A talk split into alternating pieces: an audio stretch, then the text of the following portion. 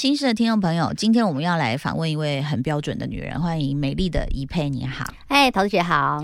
上周我们就预告说，这周要来聊一聊结婚这件事哦。其实我后来才知道，你跟阿 Kira 是分分合合好几次啊。嗯，呃，两哎，正确说应该算两次吧。在一起多少年？左前后加起来十三年。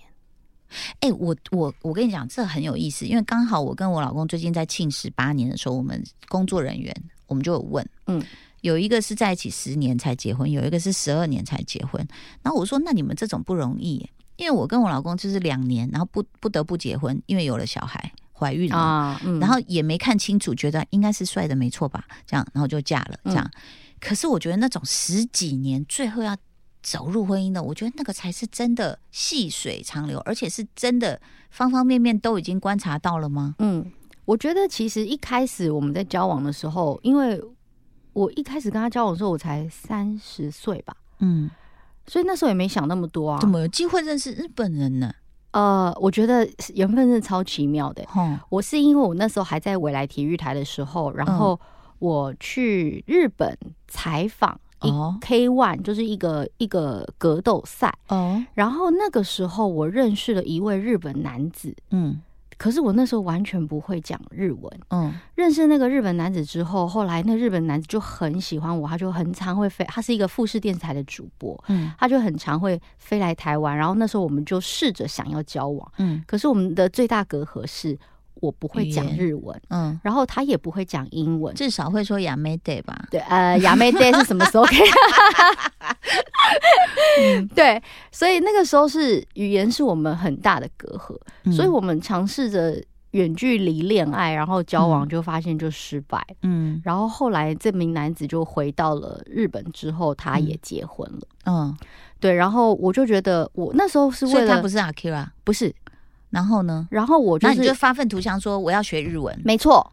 然后就找到 Kira，我就发愤图强，觉得说啊，我觉得人生有很多事情，因为我那时候正在学日文，但是后来就是没有，还是没有结果嘛。嗯，那我就觉得我也不要因为反正我都头都洗一半了，嗯，那我也不要因为说这跟这个男生没结果，我就不学日文了。嗯，因为我既然都已经来学了，我就想要把它学好。嗯，然后阿 Kira 其实他是我的日文。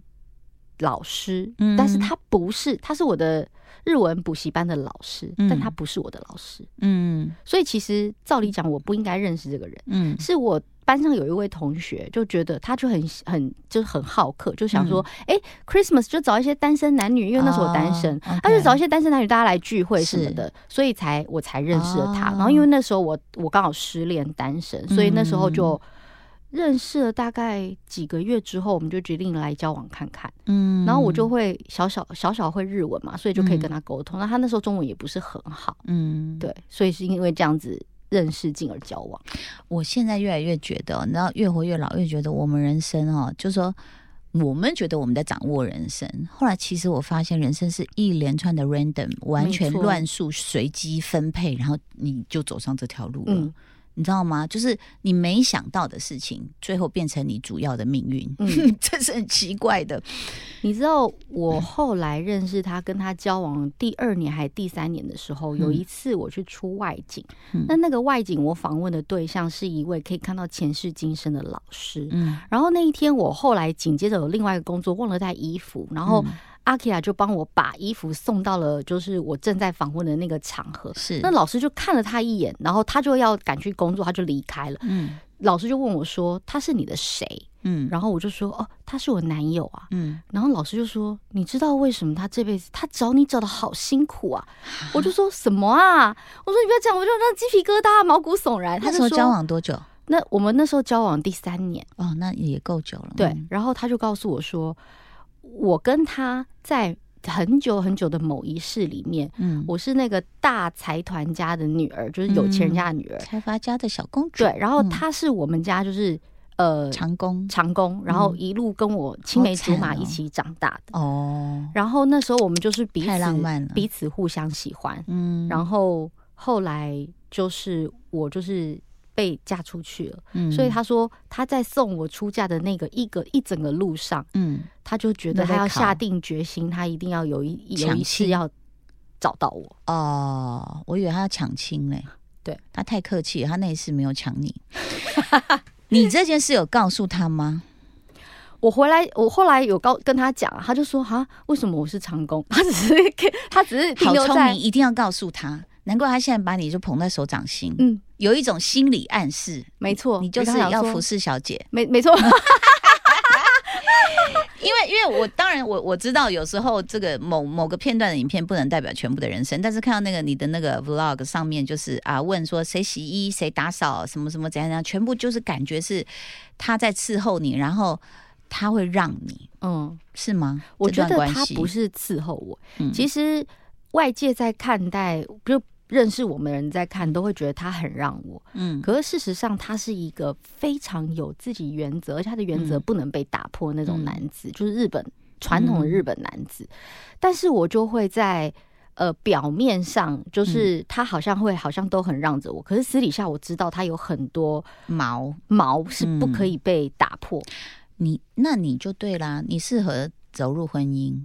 因为我真的不觉得，像有些人就觉得说啊，他我就是吃定你啊，怎样啊？他就是怕我呢。不行，我跟你讲，那个绝对会失衡。我觉得我们认识交往十三年的时间，我们到现在，他帮我做什么事，我都一定会跟他说谢谢，一定要这件事情非常的重要。嗯，因为我觉得没有一个人是理所当然应该要做这件事情。对，所以我我其实很想问，就是说你不是属于冲动型的，因为十几年了完全不是哎，那。呃，你看，因为我也不了解说，呃，你们中间的相处过程，但是所谓的分合几次哦，分一定有某些观察或某些就下了那个决定，又和当然也有很多的不舍，或觉得说，哎，其实没有人比你更适合，所以其实那一些当初心里的疙瘩，其实都处理完了，你才答应的嘛？没错，嗯，我觉得那疙瘩出现的第一个点是要不要生小孩。因为我们三十岁就认识交往，是。可是我一直以来对小孩，你现在三十一岁嘛，对不对？嗯，差不多。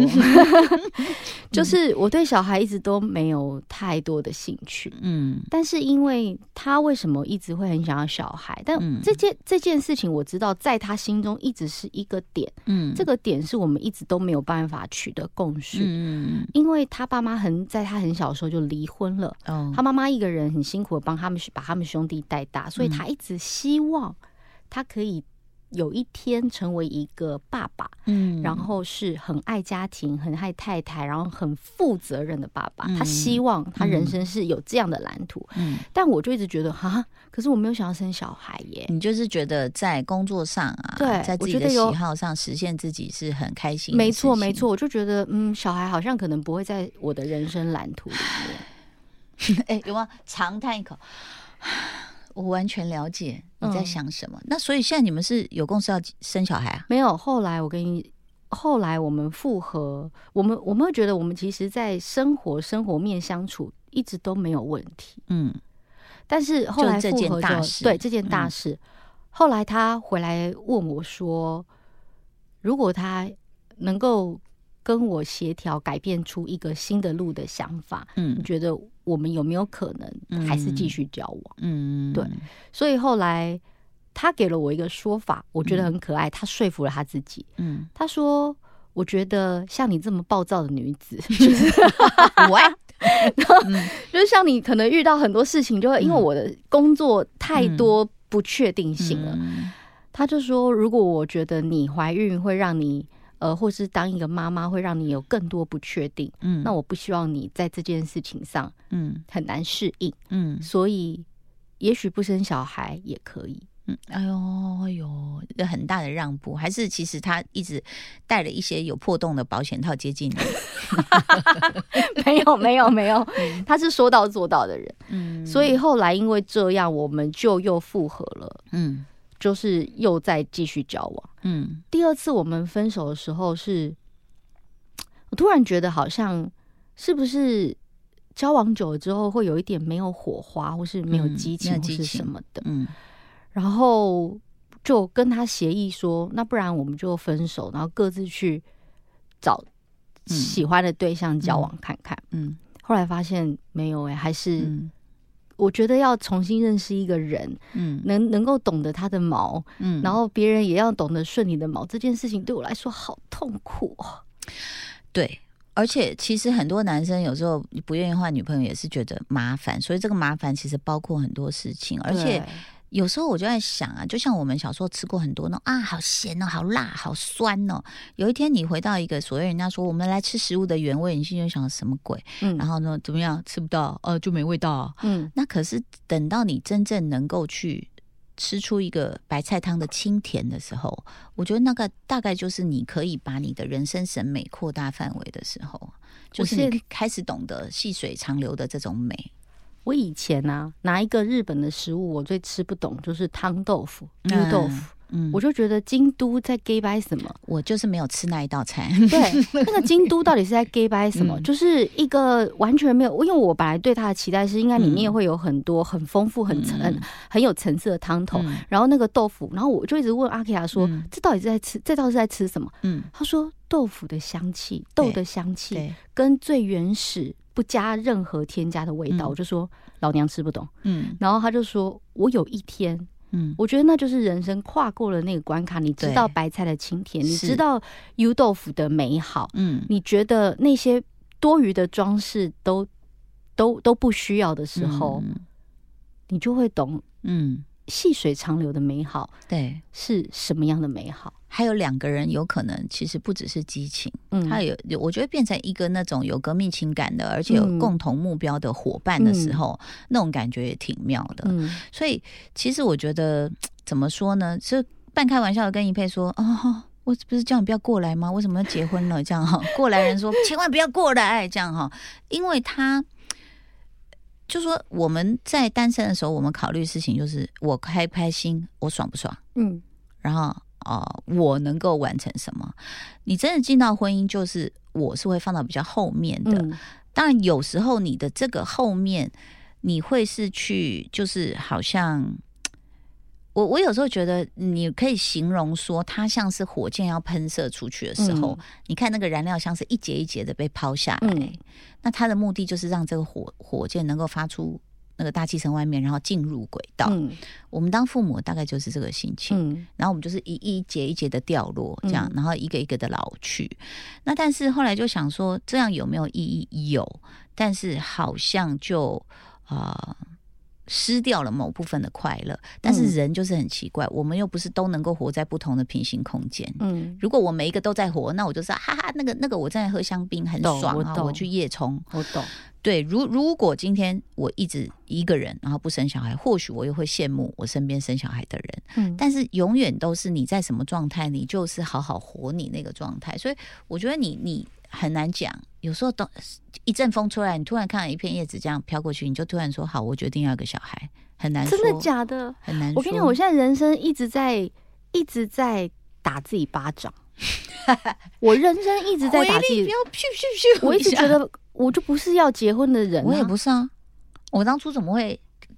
哎，小燕姐到后来到后来都跟我说：“你怎么可能会是一个这么好的妈妈？”我说：“谢谢你的赞美。” 所以这个赞美听起来，嗯嗯，有拐了一些弯，但是他就觉得你不可能嘛，你怎么会心甘情愿去做某些事情？嗯，但是就会。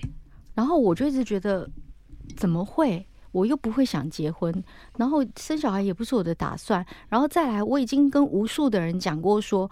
我那时候还问居居跟史丹利，我问居居说：“你们两个本来就不生小孩，那请问一下有没有插婚姻那张纸啊？”嗯，因为我跟阿 K 亚交往十三年了，很多人都问我们说：“你们都已经交往到这个程度，为什么不结婚？”我就说：“哦，我又没有生小孩，为什么要结婚呐？”那他们俩怎么说？有插那张纸吗？有，居居告诉我说要二十块，去那个 区公所申请的时候 要二十块。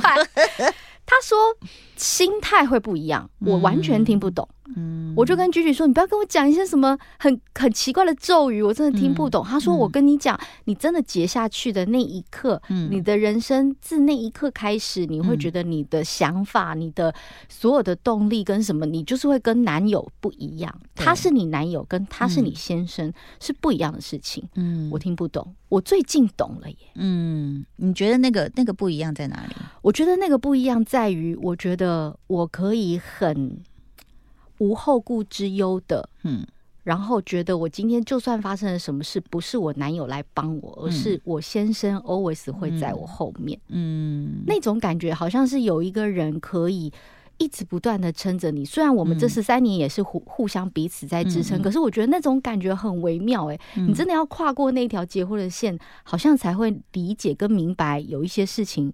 有一些些微的改变，这个是婚姻最完美的状态。当然，现在有人也在暗自泪垂，说没有，他都没有接住我。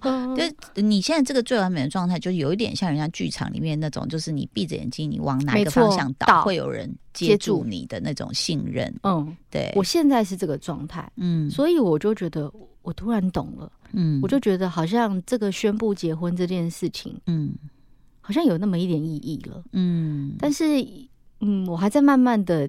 体会跟品细细的品尝，看有没有一天我可以把那个汤豆腐吃到一个精髓。嗯，我觉得还蛮酷的。我觉得当然这个是一个比喻啦，你你的精神上可以去尝那个精髓，但实质上我是觉得也不一定要吃那个豆腐。我们也可以去吃一碗拉面。是，我去京都就这样，他很有名。有？我说没关系，没关系，没关系。我想吃一些别的东西，这样子。我在鸭川这样洗洗脚，我也挺开心的。这样哦，也是另外一种欣赏嘛。哦，那所以其实看到一佩这样，我就觉得很替你开心。然后我就觉得说，其实我们每一个人人生走的路，他有自己的圆满哦。那这个圆满其实是你多了一些什么样的认识，或多了一些什么样的学习，或是去掉一些身上本来就。对你生命不好的事情，你才会慢慢趋近于圆满，嗯，然后趋近于呃，其实你可以找到那个幸福是什么，嗯，所以幸福它绝对不是你有多少钱、喝多少酒、买多少包包。为什么那些人还是不快乐？没错，因为就缘木求鱼，走错路，嗯，好，所以我真的很替你感到开心。但是那个家事会做吗？请问一下太太，我会做家事啊，你只是我不是很上手而已哦。哎，现在洗衣机什么都很方便哦，就是这样关起来按一个钮就好了。我跟你讲，家事是要分配，它绝对不会是任何一个人的工作。虽然阿 K 亚做的永远比我还要多，可是譬如说，那你的专长是家事是哪一项？专长吗？哎，想一下。Oh my god！我最喜欢洗马桶，我喷出来，就这样。还有，我很喜欢洗马桶，而且再来是。他人生很坚持一件事情，我到现在还在骂他。我跟他说，家事三宝不就是家里一定要人人要有一个什么扫地机器人，然后要有洗碗机，然后要有洗脱烘的洗衣机，不就是不会让家庭失和的三台三宝嘛？然后他就跟我说，不行，我坚持不买洗碗机。我到现在还在 complain 他，我说到底为什么？洗碗机确实没有那么好用，我个人认为。可是问题是，到底是你要洗碗还是我要洗碗？我们就是喝完酒之后，然后大家就想要 relax。但是你们才两个人要买洗碗机又有点多了。但是他不买洗碗机的原因，居然说服了我。但虽然我现在还在 complain，他就说，因为吃完了东西之后，譬如说今天是我为他准备餐点，或者他为我准备晚餐，我们吃完了之后，洗碗的时候是可以交流跟聊天的。他洗碗，然后我把餐具擦。插好放在那边，这是我们可以一起共同的时光。我们交往了十三年，到现在还在做这件。我发现你老公很会耶，他怎么不来全明星辩论会？他很会说服人。我跟你讲，中间虽然他的中文没有被说服了那么好。但他全明星辩论会中间有一些观点是他给我，就是有一些论点，他就问我说：“你为什么不朝这条路去走，或是不朝那个方向？”他是我人生当中很好的生命导师。有时候我就觉得很纠结在某一个点，说他怎么那么贱，他很烦呢。他就说：“你为什么要这样去想他呢？就把它关掉啊，他就不存在啦。”嗯，我建议你去看一组 YouTuber，叫做倪虹金夫妇。倪虹金夫妇，他们是在台湾生活了十三年，然后最近因为他的猫走了，然后我看那集看的哭的乱七八糟，然后他他们又回到日本去。那他们就是会在生活里面有很多，包括像是有些小架子是他们自己买回来装的，嗯嗯，然后呃，比如说你有那个叫什么那个路由器还是什么东西，就是很多线很丑，他就买个竹篓把它罩起来。就他们你知道回到日本空间会比较小嘛，但是他们对于每一个小地方的巧思。就是他们两个人在好好的经营生活，我觉得很适合让你看一看，但是可能又会辛苦你老公啦。不会，我 都是老公弄哦。我先生会把那个就是餐垫，那个餐垫就是那种。编织的那种餐垫，可是那餐垫用久就是会有点破损或干嘛？是。他把那个餐垫一条一条抽起来，嗯，然后有一天我回家的时候，他跟我说：“哎，我们不用买在那个车上用的垃圾桶，他把它编成像 L 呃不是像 BV 一般的那种编织包，编织的一个垃圾桶，撒爆眼吗？我傻爆眼，他就说不要浪费那个东西。他说日本人的智慧就是可以把不要的东西把它弄成变成另外一个东西。嗯，然后那个垃圾桶就在那个车上用了也五年，非常的坚固。我相信你们会非常幸福美满，在这里祝福你啊！谢谢我的爱，真的是我觉得一佩呃在。我相信你是一个非常懂事。他说你是个暴躁女子，但我还没看到你这一面啊。但我相信你是一个明理的人。嗯，那明理的人，我觉得在任何关系当中呢，其实都就算有情绪，也会让自己试着缓下来，然后也试着去想，呃，自己的 对错，然后还有我们将来要走的路。所以我觉得恭喜你。就看到你的时候，那个这么好的消息，我想啊，一定要哎，我再请你们吃饭，好不好？谢谢陶姐，一定要替你们庆功一下，庆功，真的祝福你婚姻幸福美满，然后这个白头到老。谢谢，谢谢，谢谢。